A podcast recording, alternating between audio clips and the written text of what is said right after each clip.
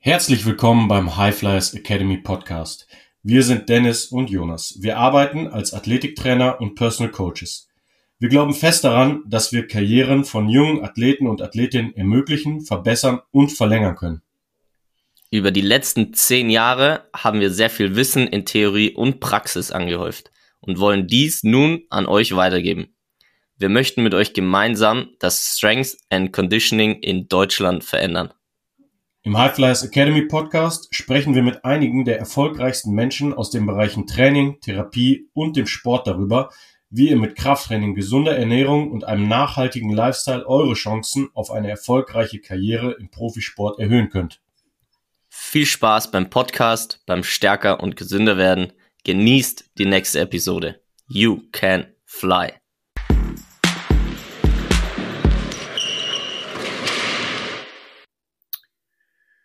Jo, Servus und Grüß Gott aus dem wunderschönen München beim High Flyers Academy Podcast.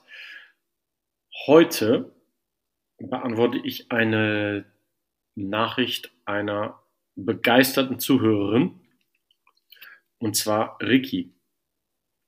Und zwar schreibt sie, hey beiden, erstmals danke für euren coolen und informativen Podcast.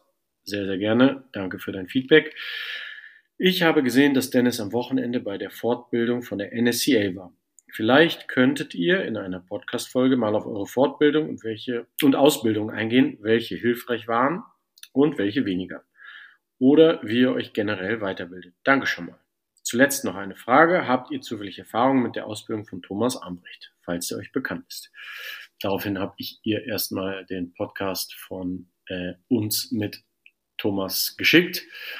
Der ist uns nämlich bekannt und ja, ich habe auch die Seminare von ihm besucht. Ähm, aber fangen wir vorne an. Der Jonas ist heute nicht dabei, deswegen kann äh, ich mal erzählen, was ich so gemacht habe und vielleicht kann Jonas ja beim nächsten Mal erzählen, was er so gemacht hat.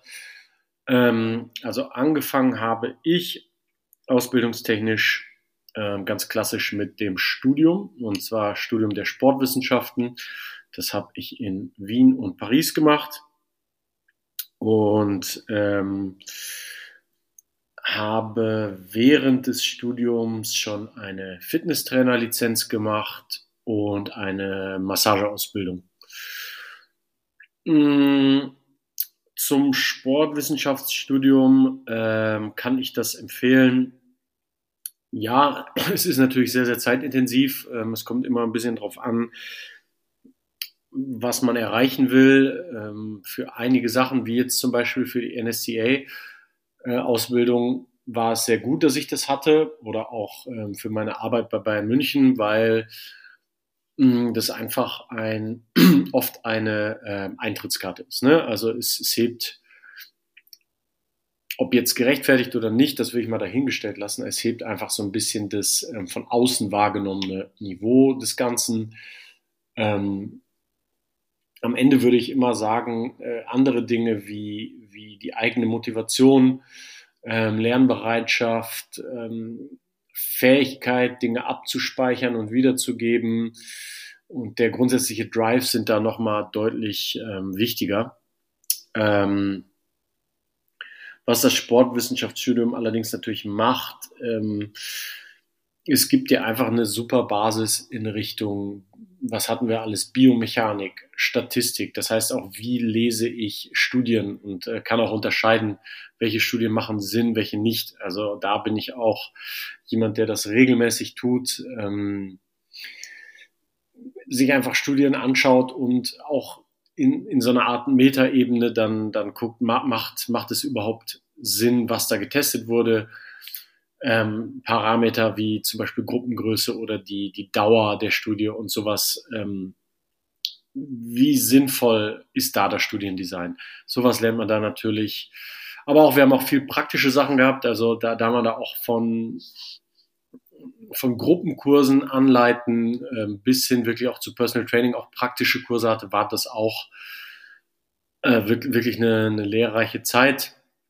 Ähm, und mit solchen Sachen wie eben Biomechanik oder Physiologie, ähm, Biochemie hätte ich mich vielleicht auch in der Tiefe nicht beschäftigt ohne das Studium. Ne? Ähm, von daher war es jetzt schon eine sehr, sehr gute Grundlage, die mir dann nachher auch äh, geholfen hat, vieles zu verstehen. Ähm, genau. Massageausbildung würde ich jetzt nicht sagen, dass ich das vermissen würde, hätte ich es nicht gemacht.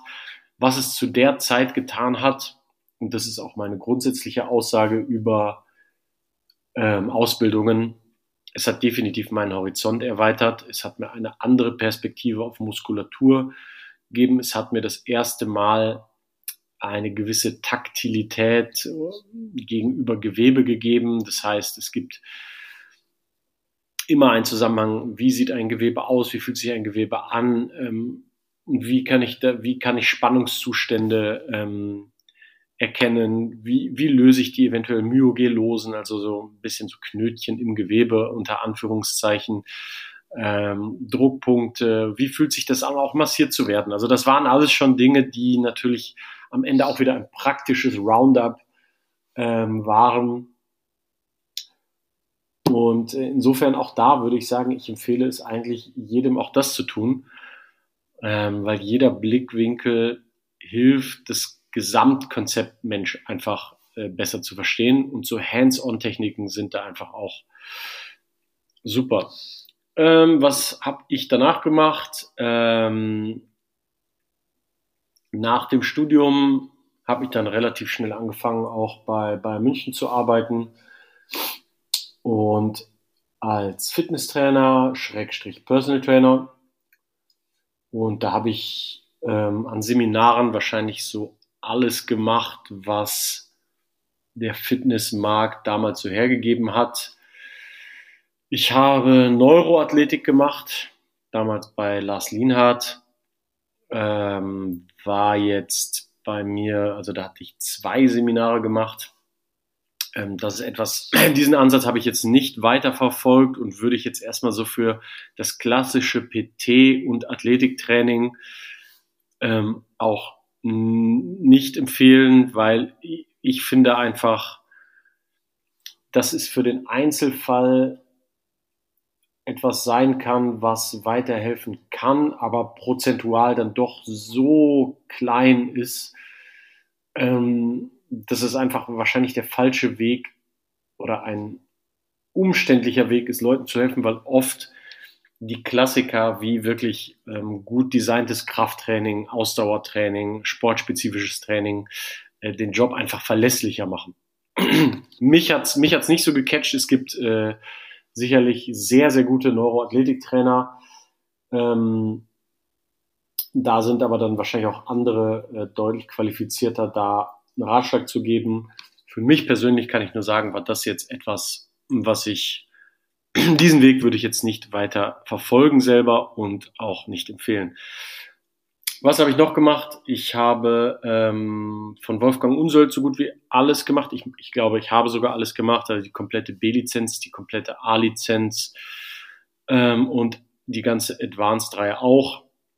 Ähm, ich habe auch die Akkupressur Gewichtheber-Seminare bei ihm besucht. Ich habe auch ähm, Neurotransmitter noch besucht, Advanced Neurotransmitter noch besucht, Advanced Supplementation noch besucht. Also bei Wolfgang habe ich, glaube ich, an die 20 Seminare gemacht. Ähm, da merkst du, beziehungsweise merkt ihr ja auch schon, äh, das hat mich damals sehr geprägt und ähm, ist für mich auch einer der äh, definitiv besten auf diesem Gebiet, ähm, dieser Vermittlung von Dingen, die wirklich Erfolg bringen und ich mag es vor allem auch die, die Art, über den Tellerrand zu schauen und Dinge ins große Ganze einzuordnen. Ähm, Wissenschaft macht Sinn, sie ist aber zum Teil auch limitiert, äh, was ich oft merke, wenn, wenn ich mir eben, um darauf zurückzukommen, wenn ich rein wissenschaftlich arbeitende Trainer sehe, die sich dann einfach dadurch limitieren, dass Dinge, die in der Praxis einfach funktionieren, nicht gemacht werden, weil sie nicht evidence-based sind. Und da war Wolfgang sicher einer der ersten, der mir da ähm, viel geboten hat, auch an Programmdesign und, und so weiter. Das kann ich definitiv empfehlen.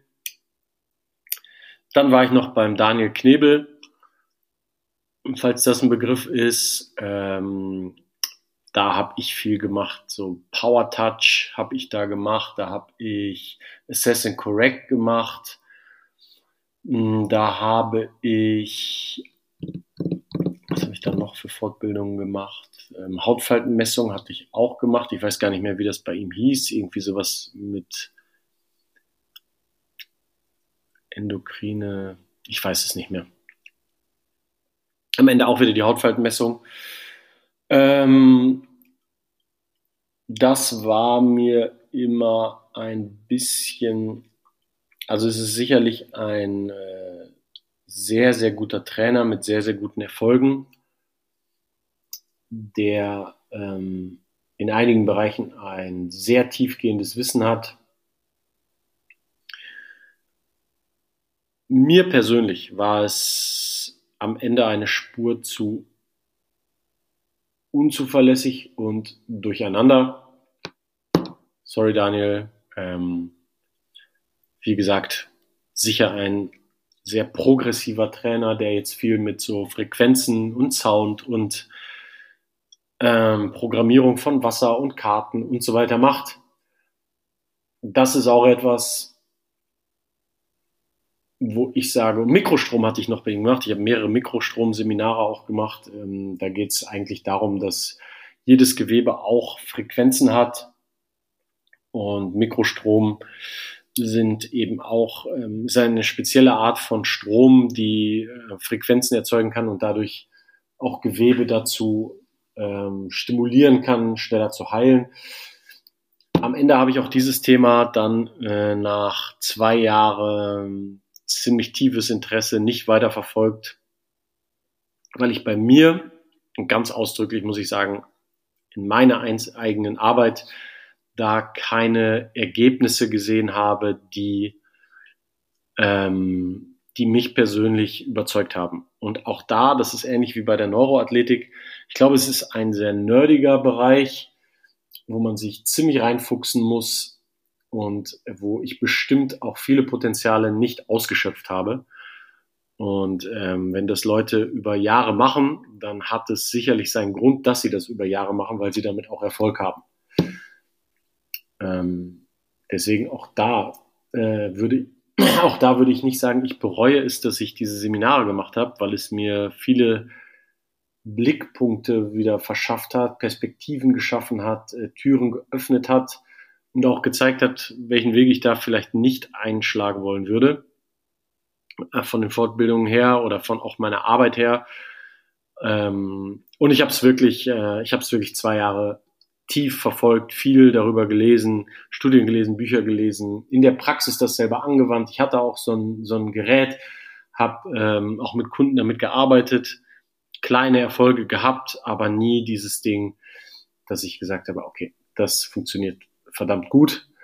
Diesen Effekt, wo ich selber zum Teil dann noch verblüfft war, wie gut es funktionieren kann, wenn man es richtig macht, ist klassisch die Periodisierung im Krafttraining, ähm, die Übungsauswahl im Krafttraining, Tempo im Krafttraining, richtige Pausenlänge im Krafttraining, richtige Gewichtsauswahl im Krafttraining.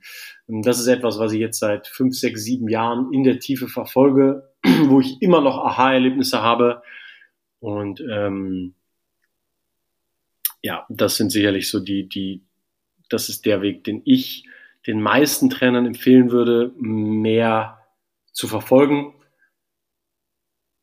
gegenüber Kunden und sich selber ehrlich zu sein, was funktioniert und was nicht und so rauszufinden, welche ähm, Methoden für welche Kunden Erfolg haben und so weiter.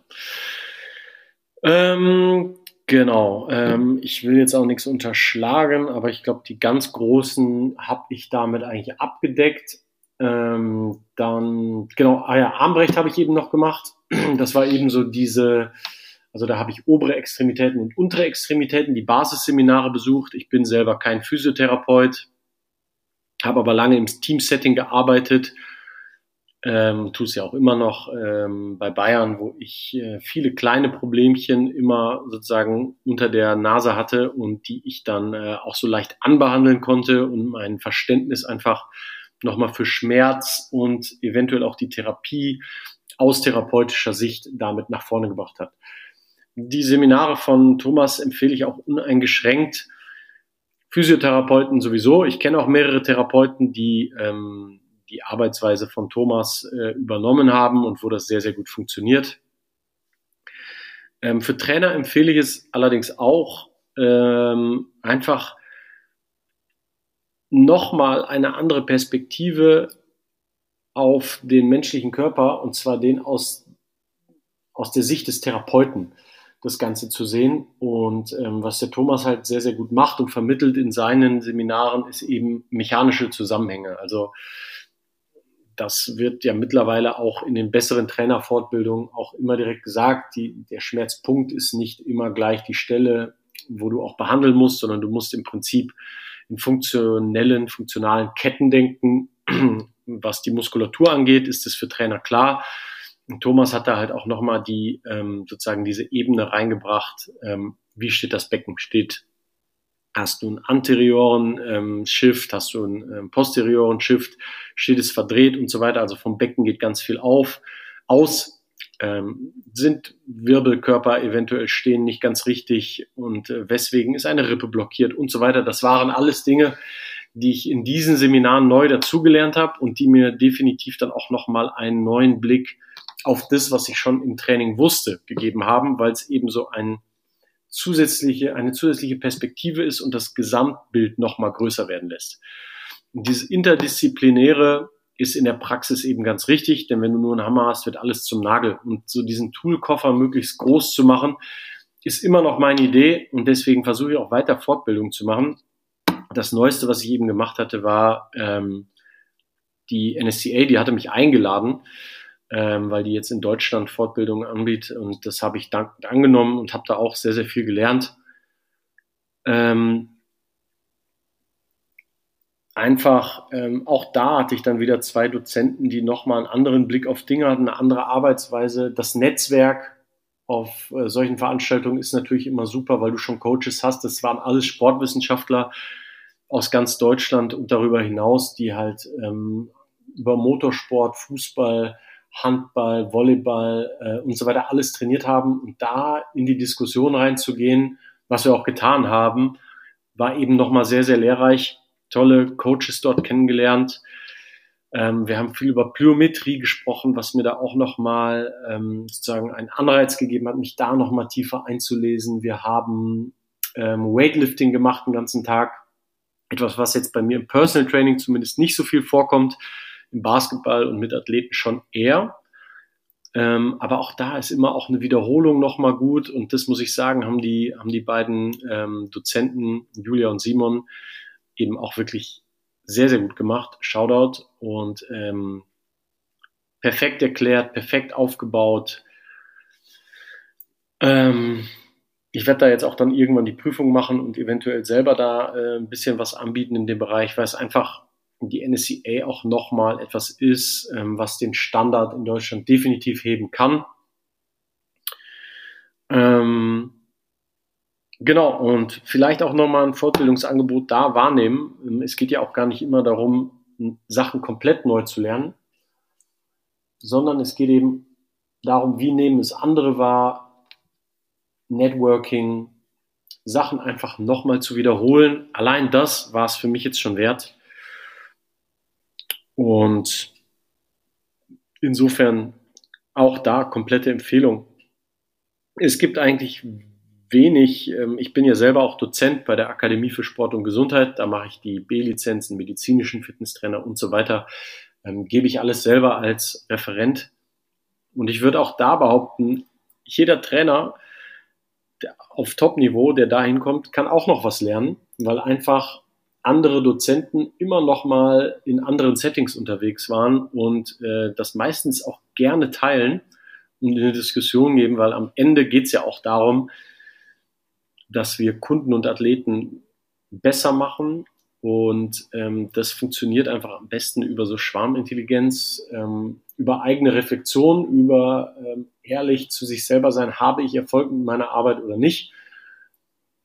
Und auch ähm, immer das, das leere Glas äh, Wasser sein, ne? was immer bereit ist, dann nochmal noch mal ein bisschen aufzufüllen, Wissen aufzusaugen. Und äh, dementsprechend kann ich so richtig abraten, eigentlich von gar keiner Ausbildung. Für mich persönlich waren eben diese Sachen, ähm, die dann so ein bisschen nischig waren, waren, also in meinem Fall waren es jetzt Neuroathletiktraining oder sowas wie Mikrostrom. Das war mir ein bisschen zu sehr am Rande, ein bisschen zu nerdig, gar nicht negativ gemeint, aber da hatte ich dann irgendwann war das nicht mehr das, äh, was für meine Kunden so der, das war, was wirklich Fortschritt gebracht hat. Genau, äh, liebe Ricky, wir hatten dir versprochen, wir nehmen die Frage den Podcast auf und äh, ich hoffe, ich habe es von meiner Seite gut beantwortet. Vielleicht hat Jonas ja nächstes Mal Bock, auch noch ein bisschen zu erzählen, was er so gemacht hat.